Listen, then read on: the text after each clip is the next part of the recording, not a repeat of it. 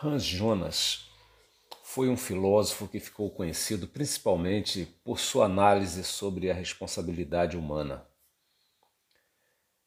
Tendo nascido no início do século XX e morrido no final desse século XX, sendo também judeu alemão, acompanhou de perto muitos dos principais acontecimentos do século como, por exemplo, as duas grandes guerras mundiais, crises econômicas, crises políticas, crises ambientais e crises humanitárias.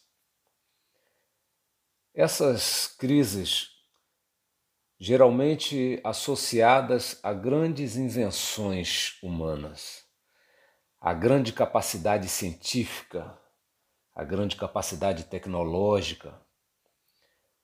Por isso, por ver do que o ser humano é capaz, tanto para fazer o bem quanto para o mal, ele percebeu a necessidade de prover à humanidade de uma reflexão que confrontasse o homem com a responsabilidade que ele possui diante de si mesmo, diante do mundo diante do outro, inclusive esse outro das próximas gerações.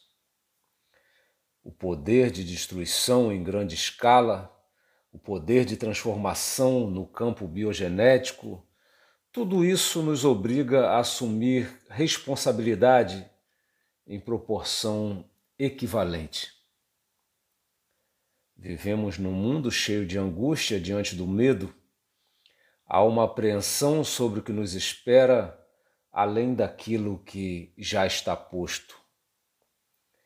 Para Hans Jonas, é uma necessidade ética, num sentido extremamente profundo de humanidade.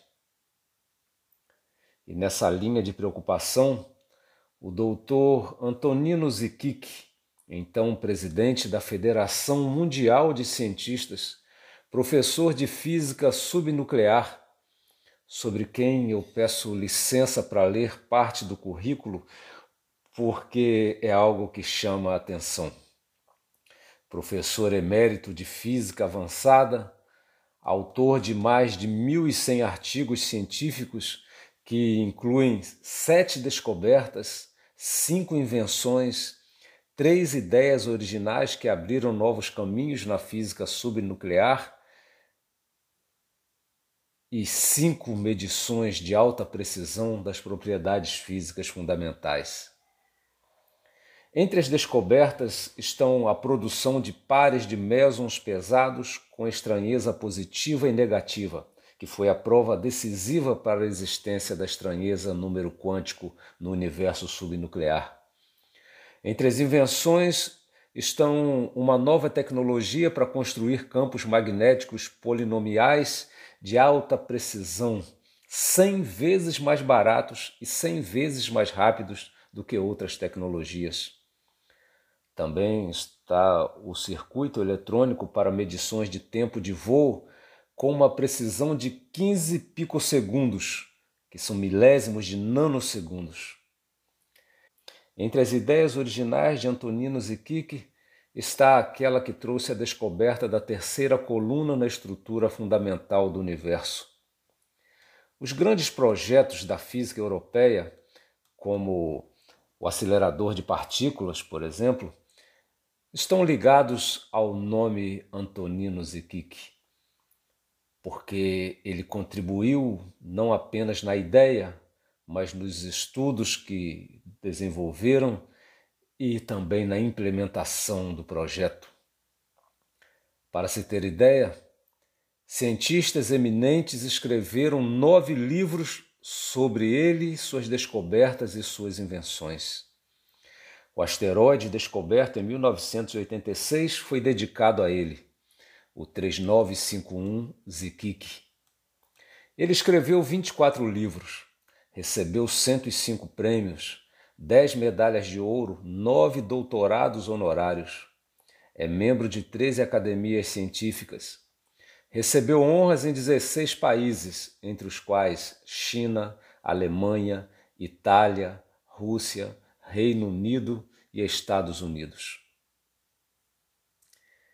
Nesse currículo invejável, o ponto que desejamos ressaltar, entre todos os seus feitos, é a elaboração conjunta do Manifesto de Erit assinado por cerca de 100 mil cientistas e vários líderes mundiais como Mikhail Gorbachev, Ronald Reagan, Deng Xiaoping. Esse manifesto é algo que desperta em nós uma reflexão. Ele preconiza que os cientistas não devem mais permitir que as aplicações tecnológicas do que eles descobrem saiam de seu controle. Muitas descobertas que deveriam ser usadas para o bem foram desviadas para o mal da própria humanidade. E o que ele descreve como exemplo de preocupação é, no mínimo, algo aterrorizante. Enquanto na macrodimensão, se deve preocupar com o conhecimento no campo da física, como o campo atômico e subatômico, com poder químico biológico, porque há quem possa usar este poder para o mal em grande escala. Antonino Ziquique fala também de sua preocupação com aquele lado da medicina que se alia ao mercado negro de órgãos humanos, que se alastra pelos locais mais abandonados do planeta nessas metrópoles do terceiro mundo, Antonino Ziquique diz que o risco para a infância se tornou grande e isso é assustador por causa desse mercado negro de órgãos humanos. E se os grandes cientistas podem fazer mau uso do conhecimento, das descobertas e das invenções em escala menor Quantas vezes também isso é usado para o mal? O conhecimento pode ser usado para humilhar, para dominar, para explorar o outro, ainda que em pequena escala. Saber é poder, já dizia o filósofo Francis Bacon. Mas parece que toda a humanidade, já desde o princípio, sempre soube e muitas vezes usou o saber para se aproveitar da ignorância alheia. Também temos responsabilidade com o uso que fazemos de uma descoberta. Quantas vezes chantagens são feitas por se descobrir um problema que tantos danos traria a alguém se aquilo fosse revelado? Isso lembra a história de Noé citada no livro do Gênesis, onde ali se conta que Noé depois de beber tanto vinho, acabou ficando sem suas roupas. E então um de seus filhos ele vê o pai naquela situação e zomba do pai.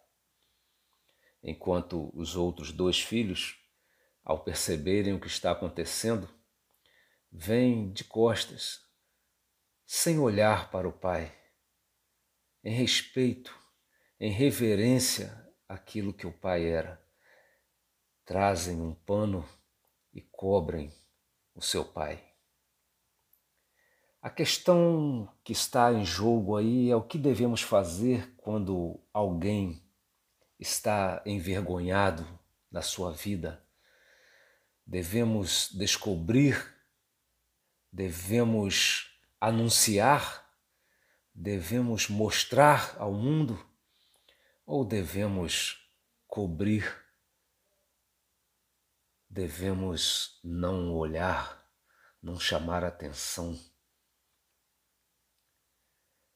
Mas se estamos falando sobre conhecimento que pode ser usado para o mal, sobre descobertas que podem ser usadas para o mal, tanto em grande escala como em pequena escala, é importante falarmos da invenção, que também pode ser usada em pequena escala.